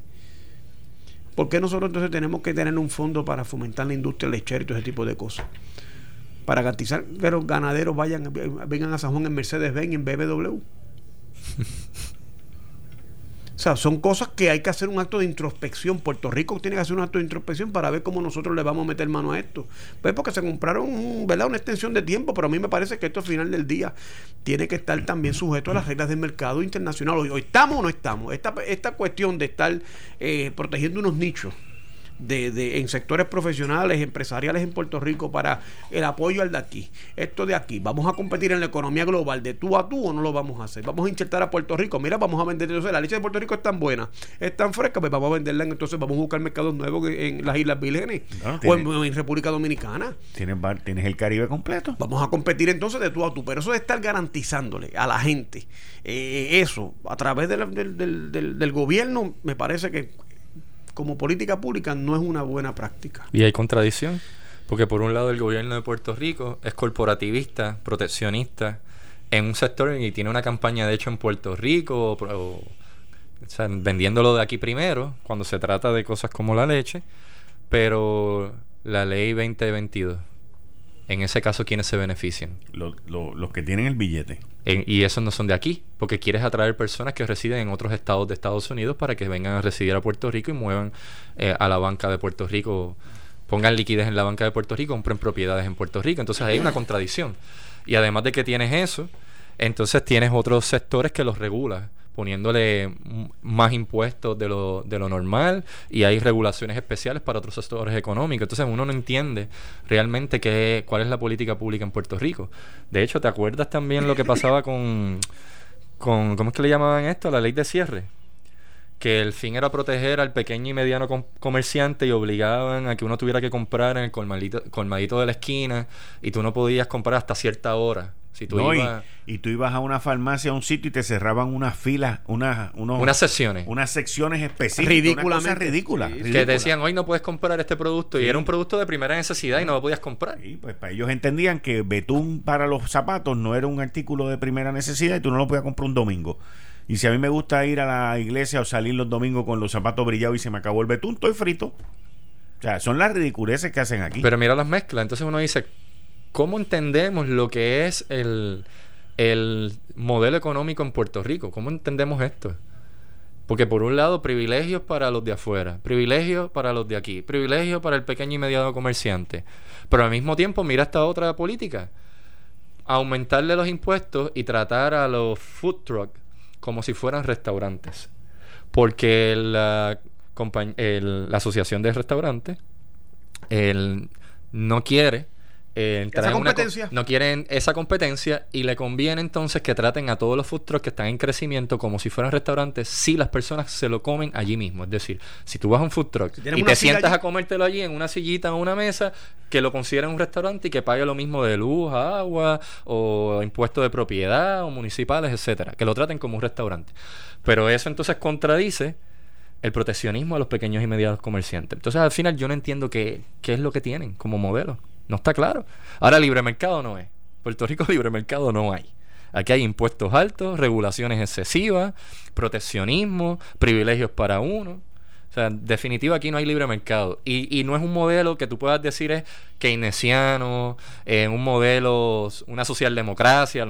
tú no sabes lo que hay. Es una mezcla rara, un eclecticismo. Y con la gobernadora que tenemos, que asume posiciones dependiendo por dónde sopla el viento y lo que dice la prensa del día anterior, pues más todavía. Porque esto es un regalito a los ganaderos lo que acaba de hacer ella aquí con eso esperanzadas en que participen en la primera del Partido No Progresista. Y todavía está. Y esto de la ceniza es otro. Es, ceniza. la misma cuestión, otro, otra cosa para regalarle una, una paletita a de los que protestando. A los, a los protestadores de oficio en Puerto Rico. Otra cosa más de esa. ¿Y entonces a dónde van las cenizas? Esa es la gran pregunta. Yo alegadamente tienen seis meses para resolver el, el, depósito de la ceniza y su destino final, no sé. Pero pregunta, ¿podría ser otro lugar en Puerto Rico? ¿Podría ser otro lugar en Puerto Rico? No, mira, no, mira, mira, te voy a decir. Eso, esa ley tiene un problema.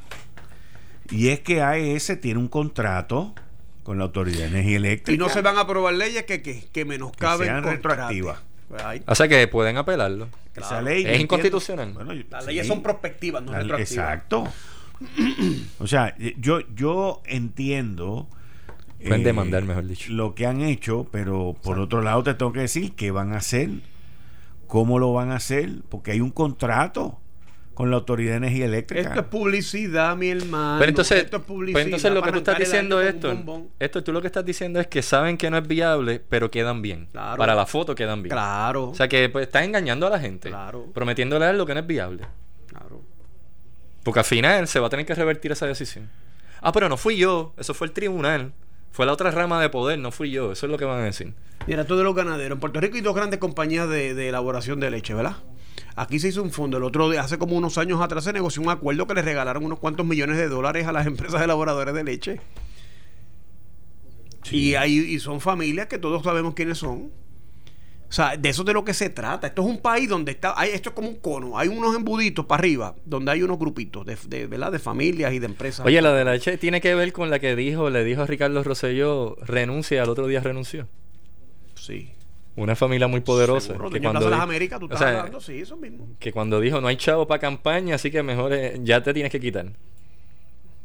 Si te refieres De hecho, a- si te regalaron a leche. los dueños de Plaza de las Américas, sí. Tú sabes que la regalaron protesta. leche en la protesta. Yo me acuerdo, frente a Plaza. Sí, sí. Allí mismo pasó el lo ca- mejor, a lo mejor como la protesta estaba cerca era para que no le escribieran un grafiti a ellos también y no se dieran por aludidos. Pero sí.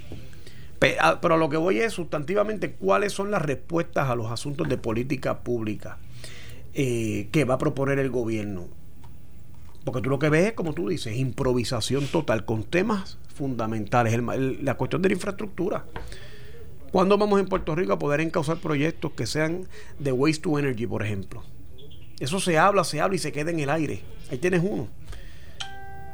La- Puerto Rico en 20 años va a quedar arropado por la basura, si no antes. Sí. Si siguen cerrando los vertederos porque no cumplen con los requisitos ambientales de la. EPA. O sea, son cosas que... Y puede ser que vengan más impuestos, porque ya hay municipios que pagan por recogido de basura, pero eso puede- eso viene. Son cosas Se encarecería también ese servicio. Pero no hay respuesta del liderato gubernamental a lo que son los asuntos, la seguridad. Seguimos hablando y muy comprometidos con los policías y todos somos solidarios con su causa. ¿Qué respuesta real hay? Ninguna. Ninguna porque no hay recursos. El sindicalista que murió en un intercambio de tiros en, en un centro comercial, imagínate. Seguro. ¿Qué es lo que te, te dice eso? No es la primera vez que pasa. Y la impunidad Cualquier total. persona, en cualquier lugar, en un estacionamiento, que está pasando mucho en estacionamiento, se encuentra entre un tiroteo. Le entraron- La que acuchillaron, la enfermera que acuchillaron en centro médico. Le entraron a tiros al Coliseo de Puerto Rico por una cuestión de un promotor y de unos reggaetoneros. No cuando sé, estaba el lío. concierto de Daddy Yankee. ¿Y qué pasó con eso? Pues nada pasa. El aparato de investigación criminal existe en Puerto Rico, es eficaz, no lo es. ¿Qué recursos tienen? Ninguno. Entonces no le podemos echar la culpa tan necesariamente al personal. Entonces, ¿cuál es, ¿dónde está el problema? Bueno, porque mientras hayan campañas de publicidad, hayan show de Reyes Magos, como que van a hacer ahora para tratar de- salsar figuras políticas, todo ese tipo de dinámica, Puerto Rico no sacará los pies del plato. Y, y eso ante la ciencia y paciencia de los ciudadanos en Puerto Rico, que ya esto no aguanta más. Pero ese, ese es el país que tenemos hoy. Y el problema de infraestructura de acueducto también incluye el dragado Oh, de los eso es embalses. Eso es, importante para que haya más caudal, porque entonces va a haber, no es sequía, lo que hay realmente es un problema de caudal, de que no, De si no dragas, no vas a almacenar suficiente agua y aunque llueva, no retienes lo suficiente. A veces abren las compuertas para liberar agua porque lo tienen que hacer. El embalse está lleno, pero lo que almacenaste fue muy poca agua. Eso es uno de los problemas que estamos teniendo y vamos a seguir teniendo las llamadas sequías constantemente, no van a parar. Y aumentaron el precio del agua, pero no salvaron ni un poquito para identificar eso para y no es que lo dragues de una sola vez y volver en 30 años, No, que tiene que estar calendarizado, eso tiene que estar calendarizado. Para tratar de mantener los embalses en el seguro, en el estado óptimo necesario. Sale más barato si lo haces cada claro, tiempo. Claro, lo, lo pauta, lo persu exacto. Especialmente con la cantidad de lluvias que hay aquí, con la erosión que hay, el huracán. Ese embalse, por ejemplo, esos embalses van a durar ahora menos por lo que pasó en el huracán. El Claro que huracán todo el sedimento cayó ahí. No, no solamente eso, pero mató un montón de árboles. Ajá, y los sí. árboles son los que paran esa erosión. Sí, sí. O sea, y ahí es donde está el problema. O sea, que estamos mal y vamos a estar peor. Pero cuando tú tienes un país como el nuestro, donde la página 4 reseña las promesas que va a hacer Tatito Hernández para cambiar la Cámara de Representantes si el Partido Popular gana y le dan importancia a eso, una importancia cardinal a los planteamientos que tiene este bufón que se pone, este es como el Rick Perry de la política puertorriqueña, se pone los espejuelos esos sin aumento para verse inteligente. Ese tipo de gente, eh, eh, oye, este país no puede no podemos esperar más. Oye, entramos en un nuevo año, pero con los mismos vicios del pasado. Es la misma cosa, la misma dinámica, y así no se Y fíjate, no hay excusa. Puerto Rico, después del huracán María, tuvo la oportunidad de recibir hasta noventa y pico de millones, eh, mil millones de dólares. Y pudo hacerlo más ágil. Pudo colaborar con el gobierno federal, tanto Congreso como presidente y con todas las agencias federales y ya a estas alturas se hubieran atendido muchos de los problemas, pero no, por estar politiqueando y politiqueando y politiqueando, más la corrupción que hay, mira cómo se atrasó todo el proceso. A dos años. Ahora. Y no hemos adelantado mucho. Yo creo que lo de Tatito es que él está en una carrera. Por la presidencia. Por la presidencia. Porque él piensa que van a ganar. No. Es que. No, porque él es candidato. él es candidato, pero yo creo que hay otro que está tapado. Sí, que es el ayudante de prensa de Alejandro. Exacto. Que es representante ese, ese mismo. Manuel. Claro. Pero ustedes hablan de la presidencia de, la, Cámara, el en caso de, que ellos ganen, en caso de que ellos ganen, pero es que el problema que estoy viendo es que yo no veo una multitud de candidatos alrededor de Tatito cuando él hace esas conferencias de prensa. Estoy viendo poca gente que no dan para tener los votos para hacer la presidencia. Sí. Sí, pero eso depende de muchas cosas también, para ser justo en el análisis. Eso depende de muchísimas otras cosas, porque no es el que más grita, es el que más respaldo tiene, y, aparte de que hay que ganar, no es sabio entrar en ese tipo de dinámica, primero tan adelantado en el tiempo, y segundo, porque eso se dirime, depende de quién gane, y tiene que ver mucho la preferencia del gobernador de electo, si, si es del partido de, en este caso... Bueno, últimamente, Héctor, los gobernantes se han quedado cortos en ese proceso. Bueno, porque no, no han metido interés al asunto, pero si un gobernador quiere, quiere imponer al presidente del cuerpo legislativo, tiene el créeme que tiene el poder para imponerlo. Si tiene la voluntad de querer hacerlo. Lo que pasa es que no le han dado, no le han metido el pecho. Ellos expresan una preferencia genérica, tú sabes. Yo recuerdo a Pedro Rosselló con Bobby Rezal. Si Pedro Rosselló se hubiera metido de lleno en eso, Charlie Rodríguez nunca hubiese sido presidente del Senado. Es más, el voto para que Charlie Rodríguez fuera presidente del Senado se lo dio Santini, que era, que era recién electo senador por San Juan. Y estoy seguro que vive arrepentido de haber dado ese voto también. Oye, les pregunto algo. A ustedes pónganme el día. El PIB estaba quejándose con respecto a la CE porque extendió las fechas para poder someter endosos. no, no era someter endosos. Era o eran los candidatos. Revisar los candidatos. Revisar los candidatos. Por el volumen que había. Pero eso quedó ahí. ¿Y a qué se debe la queja? En términos políticos. Bueno, porque hay que quejarse. Porque yo a veces veo al PIB y no entiendo realmente. Ellos tampoco. Parece más un partido que quiere dificultar el que haya competitividad. Bueno, digo, al PIB no le conviene, al PIB no le conviene, al PIB no le conviene que esté el Proyecto Dignidad, Movimiento Victoria Ciudadana y cuando está el PPT y PPR, el MUS, a ellos no les convenía, al PIB no les convenía. Victoria Ciudadana les va a pasar el rolo. Pero lo que yo veo es que el PIB ha puesto más trabas que el PNP y el PPD a los partidos nuevos. Y sin embargo se venden como que son los que defienden la libertad y la democracia. Hablando de eso, pero ¿ustedes creen que la gobernadora ahora que está filmando todo y está probando todo firme la reforma electoral de Tomás Rivera Chats. El PIB no va a querer eso, ¿verdad? Ahora que estamos... la firma la tiene la gobernadora. No, no, yo sé, yo sé, pero lo que digo es por algo que tú habías dicho. Sí, yo sé. Que eso los dejaría fuera, fuera. Los deja fuera. Ellos se quedan fuera. Se quedaría Movimiento Victoria Ciudadana. Es lo más, si queda lo más probable. Lo más queda probable. inscrito. Pero sí, yo entiendo que va a quedar inscrito.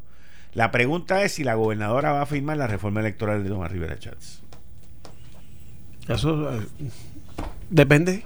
Depende si le conviene a ella a, a ella, si le conviene a ella. Para las primarias. Oh, y aquí hay controversias que se casan que son coreografiadas, que no son controversias reales. Y dicen, voy a decir esto y tú vas a decir aquello, y se dicen y se cuadran lo que van a decir para que parezca que hay una garata donde no hay ninguna. Y cumplimos y no y nos vacunamos. ¿Entiendes? Sí, como uno coge un bando y el otro coge otro bando. Sí, bueno, pillo, como dicen, al good cop y al bad cop. Exacto, pero no realmente no es una controversia y asumen esas posiciones. Eso pasa mucho con el tema del estatus. Yo me acuerdo de cuando Roselló, Ricky decide apoyar la postura del PPD de pedir una exención especial tipo 936. Él se fue con ese bando. Y el resto de los líderes del PNP, presidente de Cámara, Senado y comisionada, se fueron del bando de jurisdicción doméstica. Y nosotros también aquí, nosotros y también. nosotros creemos que debe ser doméstico. Pero entonces en ese juego de cada uno coger bando, se trancaron y al final no se logró ni una cosa ni la otra. No se logró una 936 nueva y no se logró tampoco la jurisdicción doméstica. No, se logró lo que el mayordomo quiere que se logre para la finca.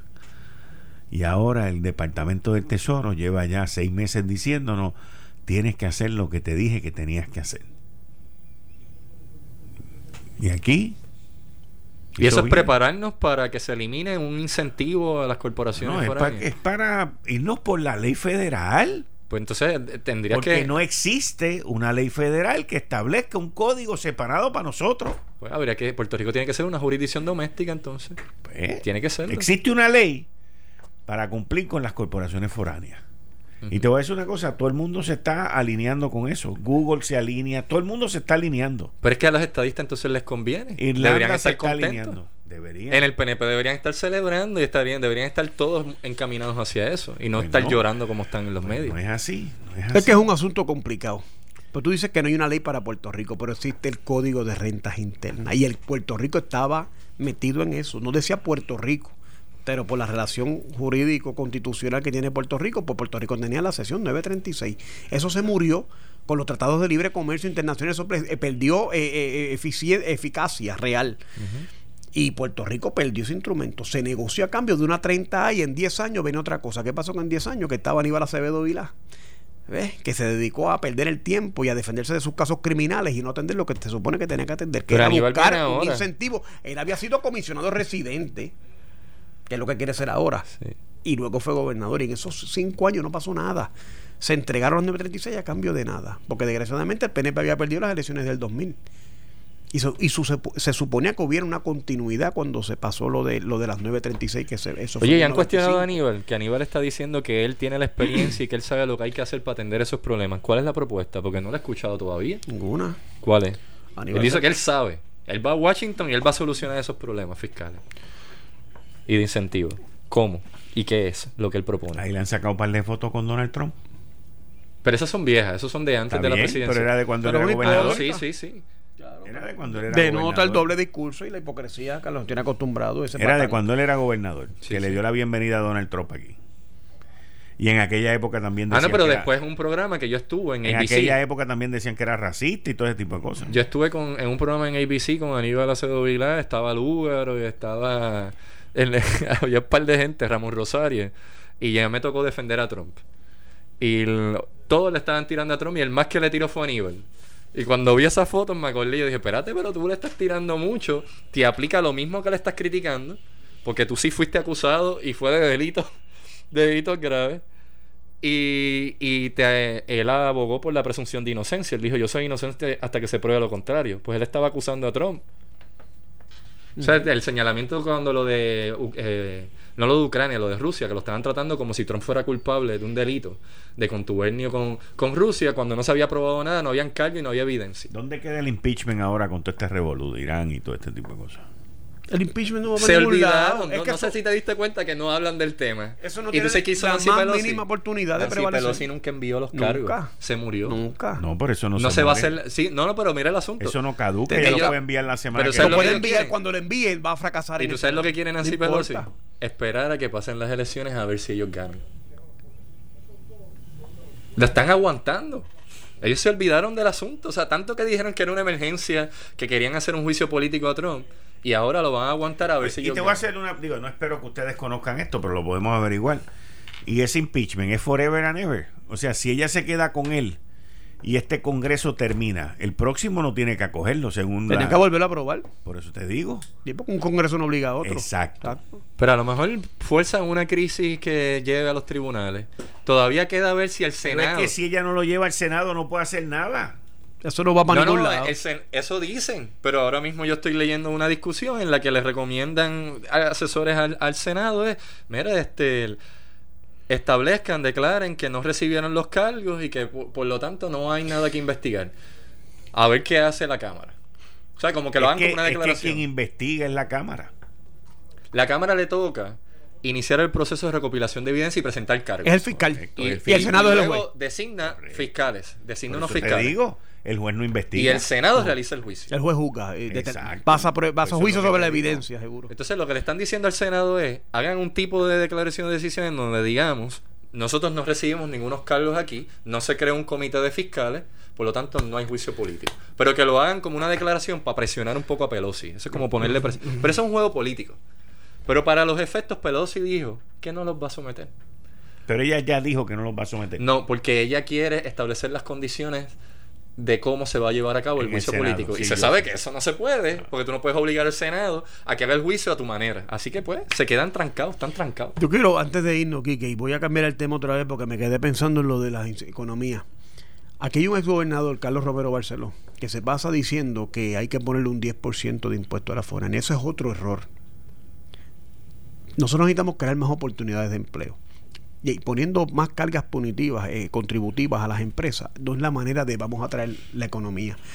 A lo mejor lo que él hizo como gobernador allá en la década de los 70 y de los 80 tenía algún sentido, pero como ha cambiado el clima económico de Puerto Rico, Bueno, en el mundo. necesitamos empleo. En el mundo. Por eso las resonancias de todos esos cambios, lo que hablábamos ahorita, a En las aquella 9.36 con los tratados de libre comercio se quedó Correcto. en el pasé. Pues lo mismo pasa ahora. ¿Cómo vamos nosotros a atender los asuntos de crear empleo, para crear actividad económica, para parar la hemorragia de puertorriqueños que se están yendo a los Estados Unidos en busca de oportunidades? Y mira las El negociaciones. discurso de Carlos Romero Barceló, francamente, francamente, con el, con el mayor respeto que le tengo a él, está pasé también. O sea, nosotros tenemos que buscar la manera de insertarnos en la economía mundial, de buscar nuevas oportunidades para que Puerto Rico eche para adelante, porque así no podemos seguir. Y las nego- 10% es demasiado de alto. Y las negociaciones bilaterales que se están dando globalmente, todas lo que se está estableciendo es reducir aranceles y que haya el reciprocidad, es decir, que ambos estados reduzcan los impuestos. Claro. Entonces, ¿cómo Puerto Rico los va a aumentar? Claro, claro. O sea, de aquí no van a querer invertir. Especialmente cuando ahora en Estados Unidos, en el continente, Están bajando. No bajaron ya. No, no, Sí. y van a seguir bajando. Y si ganan los republicanos, vuelven a ganar, van a seguir bajando. Y Puerto Rico está tratado ahora mismo como foráneo, así que las empresas que vengan aquí a Puerto Rico, Estados Unidos, no les conviene operar aquí, porque cuando vayan a Estados Unidos le van a cobrar impuestos como foránea. No les conviene. Claro. Prefieren otro estado de Estados Unidos. Claro, así mismo es. Y yo sé que él tiene el golpe porque la Puerto Rico USA Foundation, después que él la hizo para cabildear un programa de estímulo económico, lo pasó por la piedra él siendo gobernador y siempre tiene esa piedrita en el pie. Pero, pero francamente, Tiene que estamos en el 2000 seguro, ya estamos en el 2020, mi hermano. No podemos seguir pensando como si estuviéramos en el 1980. Él piensa como demócrata y como keynesiano, pero la realidad es que no. O sea, se necesita una visión ya más de libre mercado. Esto es así. Bueno, yo me retiro. Buenas noches a todos, Quique. Saludos y a Luis. Feliz año nuevo. Igual. Muchas gracias.